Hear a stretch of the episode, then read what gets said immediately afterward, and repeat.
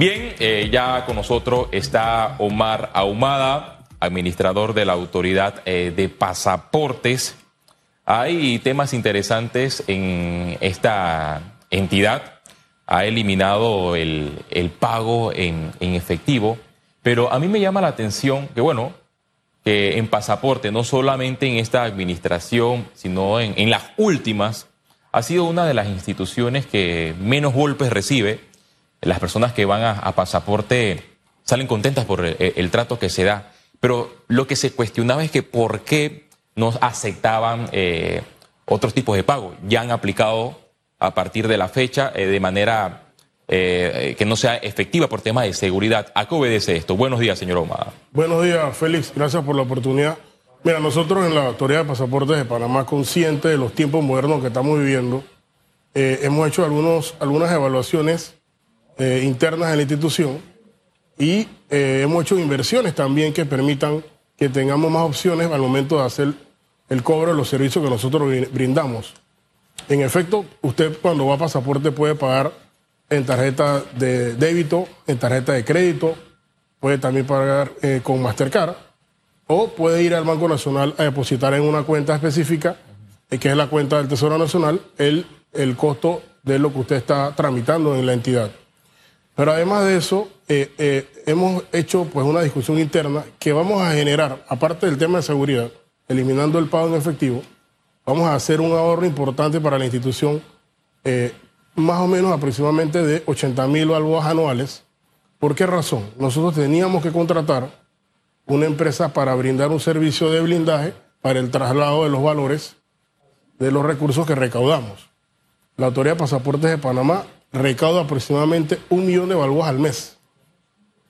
Entonces, para nosotros se, convertía en una situación bien compleja el traslado de esos recursos, no solamente en la sede central Félix, sino también en cada una de nuestras regionales.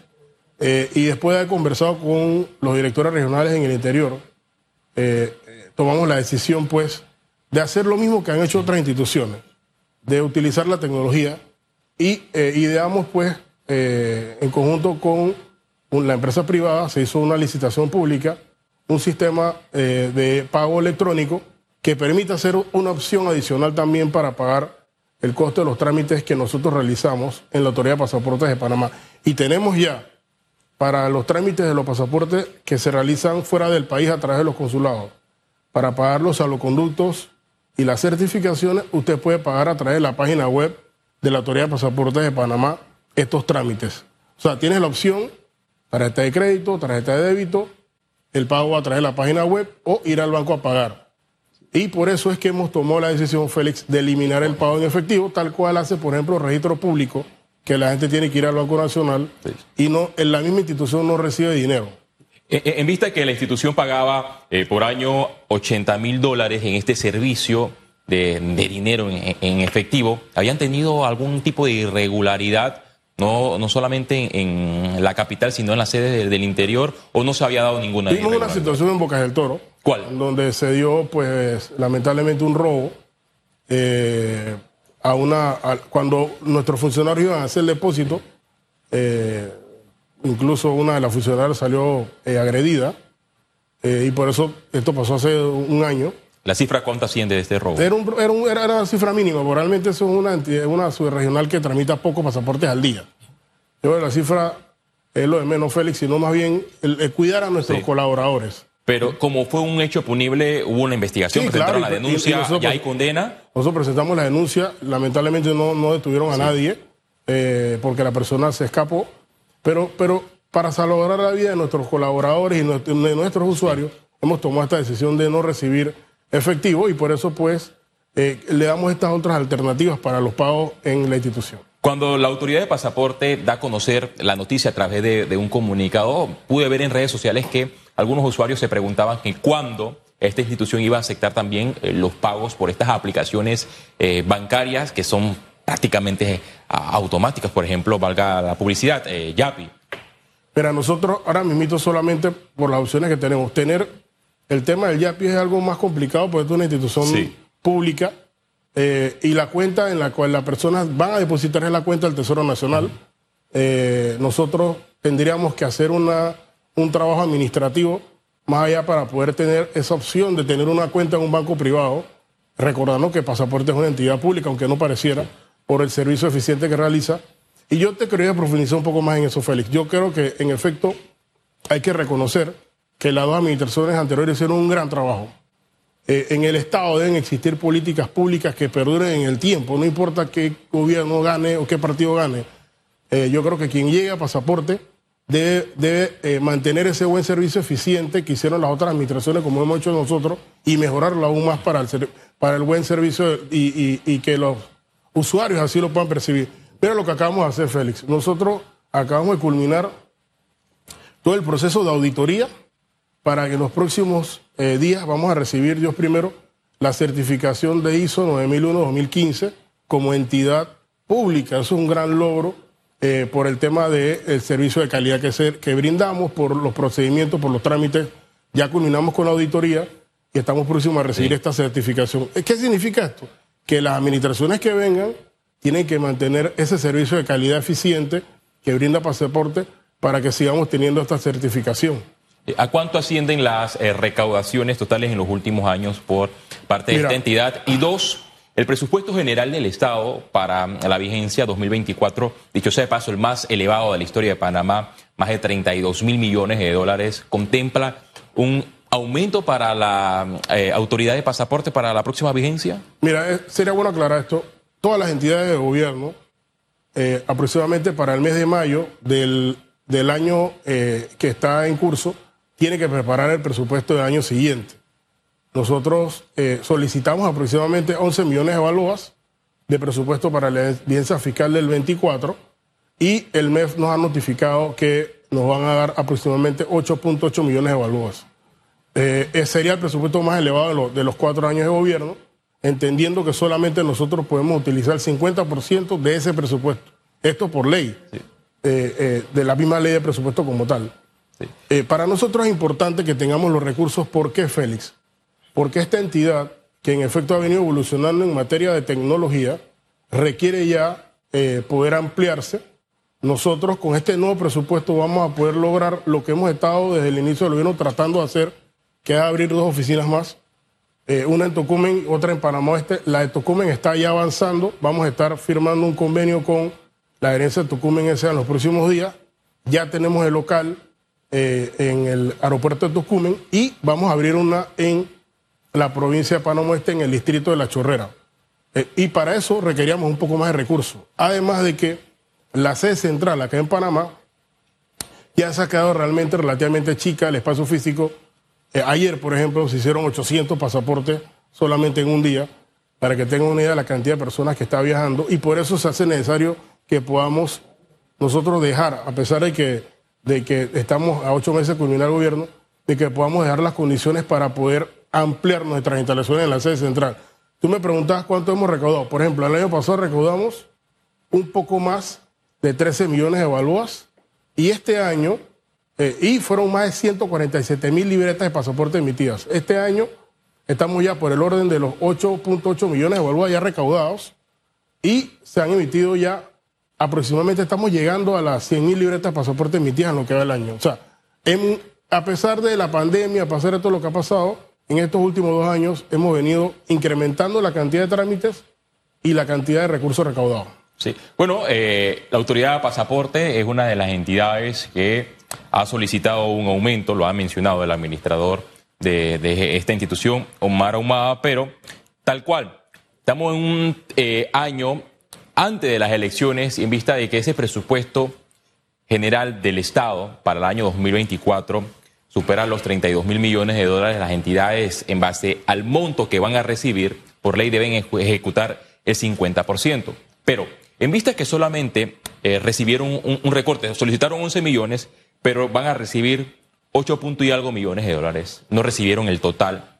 ¿Qué tema va a quedar entonces pendiente? ¿Qué tenían planificado con esos millones de dólares que no van a recibir? Nosotros creo que podemos hacer un rejuego, eh, eso se llama una, un rejuego del, presupuesto, eh, de manera que nos permita que podamos ajustarnos a lo que nos van a dar y poder desarrollar en estos ocho meses los planes que tenemos pendientes, que son las aperturas regionales, ampliar la sede central.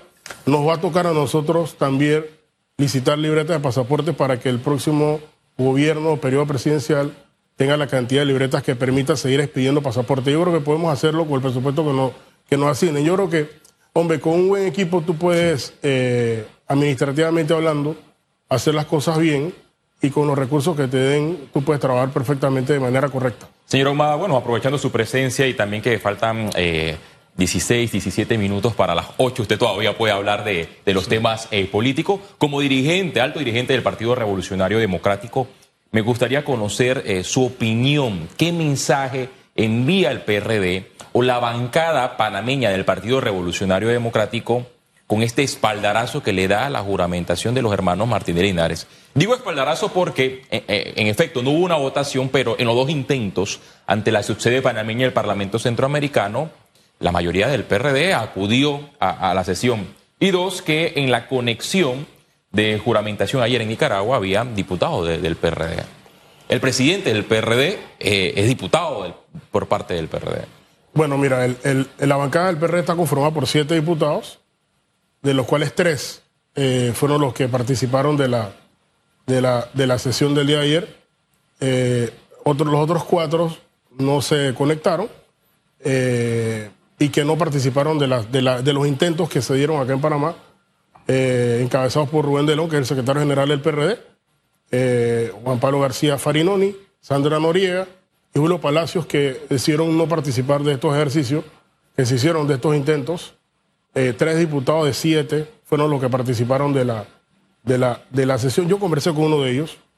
él me explicó que esta era una mera formalidad, que los señores Martinelli habían sido eh, electos en las elecciones pasadas como suplentes del Parlacén y que ellos por algunas situaciones judiciales que habían estado enfrentando no habían podido pues juramentarse y que era solamente una mera formalidad eh, esta, esta, juramentación y que realmente no había mayores eh, ingredientes legales para evitar que eso sucediese y que por eso ellos en particular habían decidido pues participar de la, de la, de la sesión realmente para que ellos se pudiesen juramentar. Sí, se decía que bueno, los cuatro que no asistieron responden a la línea de Gaby Carrizo y a y a De León y los que sí asistieron son de la línea de eh, Benicio Robinson. Es lo que he, visto, usted nos podrá confirmar. ¿Qué tan cierto? Bueno, la verdad es que yo creo que eso sería bueno preguntárselos a ellos mismos. Yo los conozco a todos, son compañeros del partido y, y creo, yo, creo que ellos mismos podrán dar sus explicaciones. hay partidos políticos que tienen eh, diputados en el Parlamento Centroamericano y dieron línea para no asistir. ¿Usted tiene conocimiento si el PRD dictó una línea política? Que yo tenga entendido, por lo menos formalmente no porque no hubo ninguna reunión del Comité Ejecutivo Nacional ni, del CDN tampoco para, para eso. Este es el cuarto intento de juramentación. El primero fue en el año 2020, donde los hermanos Martinelli y Linares trataron de ser juramentados en Guatemala. Luego eh, llegó el intento en la subsede panameña del Parlamento Centroamericano, el segundo intento eh, eh, en regional en Panamá. Y el cuarto se concreta vía virtual. Pero me llama la atención que para el año 2020, cuando sufrieron el primer revés con la no juramentación en Guatemala, la bancada del PRD o los diputados del Partido Revolucionario Democrático que asisten al Parlamento Centroamericano emitieron un comunicado en contra de la juramentación, que se enviaba un mensaje contrario a los ideales del Partido Torrijista, pero pasaron algunos años y la postura cambió. ¿Qué pasó durante este camino? Yo creo que la mayoría decidió no apoyar esa, esa, esa sesión, cuatro de, de, siete. Habría que preguntarle, Félix, a los otros tres compañeros que decidieron respaldar esta, esta juramentación, cuáles fueron los motivos para que ellos decidieran estar allí yo no, no te pudiese contestar eso, la verdad. Hablemos de las alianzas, cómo se prepara el Partido Revolucionario Democrático. Tienen hasta septiembre, están contra reloj para estas negociaciones políticas con distintos partidos. La que se ha confirmado es con el partido Molirena, pero es un colectivo que en comparación hace cinco años se percibe que no está dividido. Hay una facción que cuestiona la cúpula del partido Molirena hay otra que no está muy de acuerdo con lo que ha hecho el presidente de este partido político. También hay que poner el escenario que el Molirena, antes de concretar la alianza oficial con el partido eh, PRD había reservado algunas posiciones para los actuales diputados del Molirena, pero con el partido realizando meta. Incluso lo confirmó eh, Miguel Fanovich. Yo voy a correr para diputado por realizando metas, Molirena y también para alcalde. Pasó, pasaron una semana y ya el escenario cambia. El PRD va a continuar con el Molirena pese a esas negociaciones eh, por fuera que están haciendo con realizando metas? Bueno, yo creo que lo formal es lo, y lo concreto, Félix, es que ellos ya le anunciaron al país que van a hacer una alianza formal con el PRD y que van a postular a, a Gaby Carrizo. Nosotros tenemos el 17 de septiembre nuestro directorio para formalizar esa alianza. Eh, en el caso del PRD, ellos también van a hacer lo propio, porque lo que se dio fue un inicio de conversaciones formales con el PRD. Así que nosotros lo más probable es que vayamos a confirmar la alianza con el partido Molirena. Eso incluye, nosotros como partido, fue el partido que menos reservas hizo, Félix, eh, adecuándonos a lo que permite la ley electoral.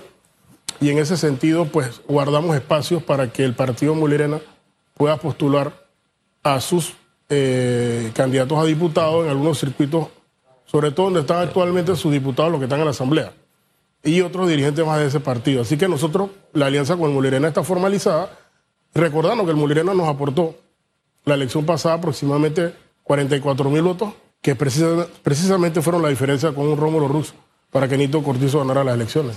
Y, ya la cúpula del partido Molirena le confirmó que van a descartar entonces esas eh, reservas con realizando metas. Sí, no han hablado, no han no, Por este supuesto que sí. Es de hecho la votación para aprobar las conversaciones formales con el PRD fue unánime de la Junta Directiva del Partido Molireno. Así que nosotros nos sentimos muy complacidos con eso y, desde el punto de vista político creemos que esta alianza va a ayudarnos muchísimo a que Gaby Carrizo tenga realmente opciones de ganar las próximas elecciones. ¿Cuándo se confirmará o se dará a conocer el compañero o la compañera de fórmula del candidato José Gabriel Carrizo? Nosotros tenemos en el PR un calendario eh, aprobado por el Tribunal Electoral y precisamente el 17 de septiembre es la fecha que nosotros debemos estar aprobando alianza, viendo temas de de, del vicepresidente o vicepresidenta que acompañaba a Gaby Carrizo. Así lo ha definido el, PRD y así fue eh, aprobado por el Tribunal Electoral y está publicado en boletín electoral y todo. ¿Podrá el PRD sumar otros colectivos políticos? Por ejemplo, tener conversaciones con el partido de José Isabel Blandón, el partido panameñista, el partido popular, con Rómulo Rux. Le menciono estos nombres pese a que ellos han mencionado que irán en una, en una coalición, pero en política todo es posible, es el arte de, lo imposible. Hoy, hoy hay políticos que se cuestionan, pero mañana se abrazan. Mira, yo creo que esta elección es la, es la más compleja de todas, porque es la primera además que eh, sin que haya alianzas arriba, los partidos políticos van a poder postular candidatos abajo, aunque no necesariamente van a apoyar el mismo candidato presidencial. O sea que van a haber alianzas territoriales en donde un partido va a poder postular en un X corregimiento o en X circuito o X distrito a candidatos de otros partidos. Entonces yo creo que esta elección va a ser bien interesante. La composición de la Asamblea va a quedar, me parece a mí, distribuida de una manera muy particular. Creo yo que nadie va a tener mayoría solo. Eh, y creo que va a ser interesante los procesos de alianza que se van a dar. En efecto, aquí eh, creo yo que todos los, dirigentes políticos van a conversar entre todos y al final creo yo que vamos a tener dos o tres grandes alianzas que son las que van a definir quién va a ser el próximo presidente. Sí. En las últimas semanas eh, circuló muchas informaciones de acercamientos, supuestos acercamientos entre mm, dirigentes del Partido Revolucionario Democrático con dirigentes del partido de Martinelli realizando metas. Primero que Gaby había tenido un acercamiento con el señor eh, Martinelli, esto fue descartado por ambos eh, partidos políticos, pero ahora incluso medios de comunicación han, publicado glosas donde no necesariamente han sido estas dos figuras que encabezan las candidaturas presidenciales, sino figuras de abajo que han tenido conversaciones. Usted es eh, uno de los altos dirigentes del PRD, nos podrá confirmar si esto es cierto o falso, que figuras de abajo hayan tenido estas negociaciones. No, yo creo que eso es falso. Y creo que como tú lo acabas de decir, eh, tanto como el propio Martinelli lo han rechazado y negado, como el, eh, Gaby Carrizo y la dirigencia del PRD también, nosotros no hemos tenido ningún tipo de conversación con el partido realizando metas. Yo creo que ellos tienen algunos temas pendientes eh, en materia de justicia que resolver para poder realmente concluir con los temas políticos que complican el escenario para ese partido y para el candidato que ellos han decidido poner como su candidato para la próxima elección. incluso también eh, circuló, no sé si usted tuvo la oportunidad de ver en las noticias o en las redes sociales la alianza que hizo realizando metas con el partido de Muñoz, que dicho sea de paso también se llama Alianza. Estaba a un lado la, figura de el señor Martinelli, la otra de Muñoz y en el centro la, la señora Marta Linares. Y en este mundo de, información no oficial, porque la han descartado los partidos políticos, se decía, no, lo que pasa es que el partido de Martinelli quiere colocar a la señora Marta Linares como vice de José Gabriel Carrizo. Y dirigentes del PRD dicen que esta fórmula no es compatible con los ideales del colectivo político. No sé si usted le llegó esta información y qué piensa de esto. Yo creo que es parte de lo que se comenta en la vereda tropical, para no decirle bochinche, eh, y creo que quizás fue generado para atacar la campaña de Gaby Carrizo. Nosotros no tenemos ninguna conversación con el partido Realizando Meta ni con Ricardo Martinelli.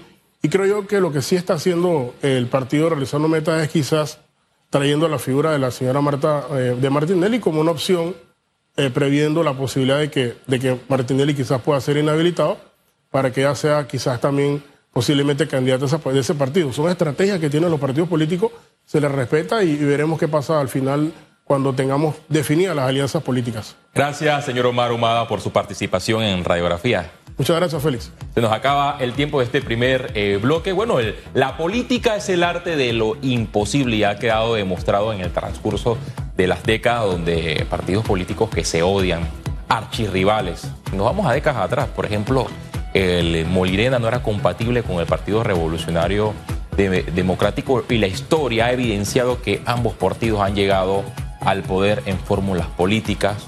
Vamos a ver qué transcurre en el transcurso de la semana porque, de acuerdo a la norma electoral, los partidos políticos deben concretar las alianzas hasta septiembre. Son las 8 de la mañana. Hacemos una pausa y regresamos con más.